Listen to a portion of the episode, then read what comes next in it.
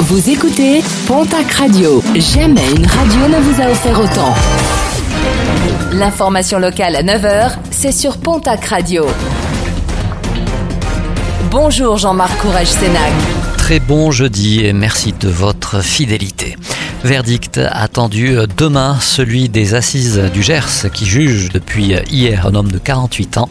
Le 4 novembre 2021, une dispute avait éclaté entre lui et un autre homme rue de Lorraine à Auch avant de se poursuivre au bord du Gers. Deux hommes ivres qui étaient tombés dans le cours d'eau. Une eau glaciale pour l'un des deux protagonistes dont le corps sans vie sera repêché une heure plus tard.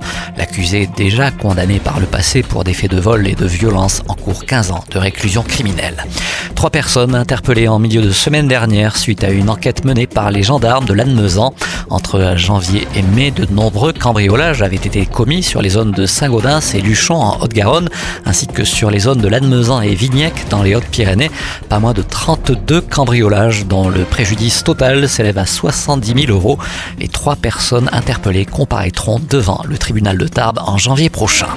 Nos confrères de la Nouvelle République des Pyrénées reviennent sur l'opération Rivière Propre, dernièrement menée sur la Nest à l'initiative du PETR du Pays des Nestes, une sixième édition qui a notamment permis de récolter pas moins de 1 tonne 4 de déchets, polystyrène, plastique, ficelle, bâches, pneus et beaucoup de ferraille. Un mot de sport et de rugby avec une prolongation à la section paloise. Le 3 quarts centre Nathan Decron prolonge son contrat avec les Verts et Blancs jusqu'en 2027. Trois saisons de plus pour le joueur de 25 ans formé à Agen et qui a déjà passé trois années avec la section. Une poursuite de la consolidation de l'effectif pour le manager de la section paloise Sébastien Piccoroni.